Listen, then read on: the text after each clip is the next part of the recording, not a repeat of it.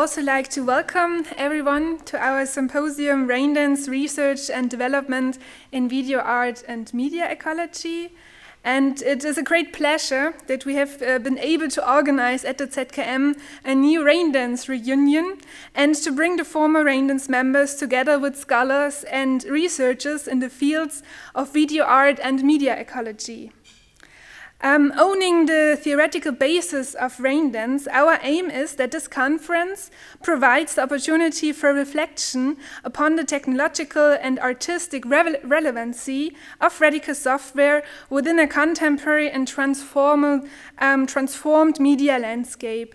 And um, bordering topics such as media ecology, political activism, technological transformation, and cybernetic theory um, the broad range of interests of Raindance alongside their now rare reunification means for us a fruitful moment um, to trace and inspire further researches upon how ideas geared towards the transformation of communication media born in the 1970s remain active also today. Already in their first issue of Radical Software in spring 1970, they wrote, Power is no longer measured in land, labor, or capital, but by access to information and a means to disseminate it.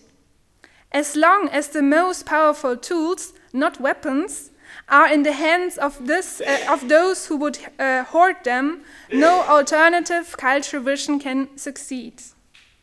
And further on, our species will survive, uh, survive neither by totally rejecting nor unconditionally embracing technology, but by humanizing it, by allowing people to access to the informational tools they need to shape and reassert control over their lives.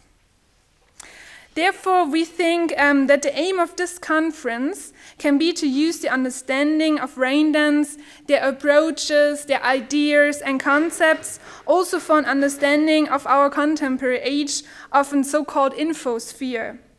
Uh, we think our symposium and the Raindance reunion is, is, significant at this point in time because of the current digitization of our society and the extent to which Raindance anticipated the growth of an information based society and also the need to critique it. Yeah, now I would like to welcome George Barker, um, our ZKM archivist in residence and curator of the exhibition, who was immersed quite uh, with researching and watching all of the Raindance tapes, which the ZKM collection owns. And uh, he will give now a brief history on the Raindance. Thank you very much.